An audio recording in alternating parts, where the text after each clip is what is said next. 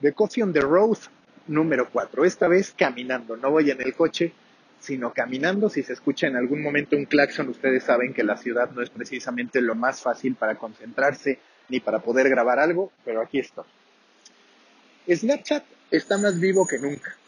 Y sí, podríamos decir que en México hace tiempo que perdió penetración, hace tiempo que dejó de ser la app que tenía la gente cuando estaba en los antros, sobre todo los más jóvenes, pero resulta que entregó resultados extraordinarios al cierre del segundo Q del año.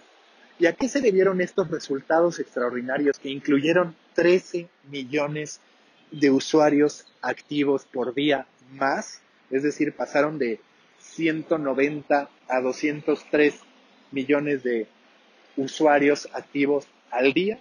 Se debió fundamentalmente a un filtro basado en la realidad aumentada que han ido desarrollando que permitía que, por ejemplo, yo pudiera usar ese filtro para ver cómo sería mi versión de mujer.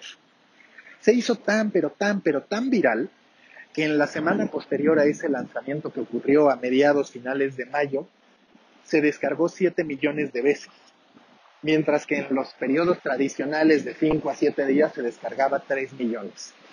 Y no solo eso, resulta que ese filtro se convirtió también en una oportunidad para que los hombres que se sentían bastante guapas al momento de trasladarse a su versión mujer, abrieran perfiles en Tinder y pudieran sentir cómo es la comunicación de los hombres en su proceso de conquista, por llamarlo de alguna manera, cuando están en Tinder o en Bumble o en cualquiera de las otras aplicaciones de citas.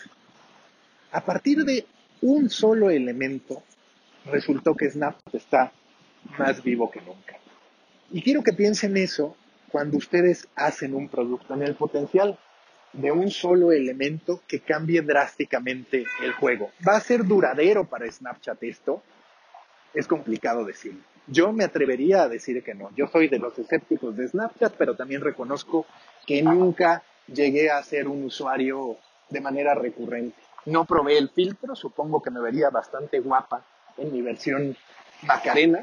Voy a ver si lo hago. Sí vi a varios que, que lo hicieron.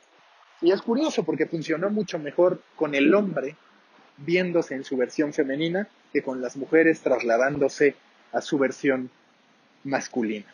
Ahí está el resultado que no solamente para Snapchat, para Evan Spiegel, fue exitoso en términos de usuarios activos por día, sino también exitoso en términos de revenue, donde vendieron más de lo que tenían proyectado. Sus acciones en esos días subieron un 10%. En fin, extraordinarios resultados para Snapchat, que vamos a ver si se mantiene, porque ya no solamente tiene como competencia a Facebook y a Instagram, además de Twitter, sino también a TikTok, que está pujando fuerte y sobre todo que está pujando muy fuerte en la generación que se suponía que tenía cautiva Snapchat. ¿A cuál me refiero? A la generación Z. Hasta aquí de Coffee on the Road 4. Me interesa saber si ustedes hicieron su versión femenina y si sí, incluso que me la compartan o que se la compartan entre ustedes para ver si se darían like.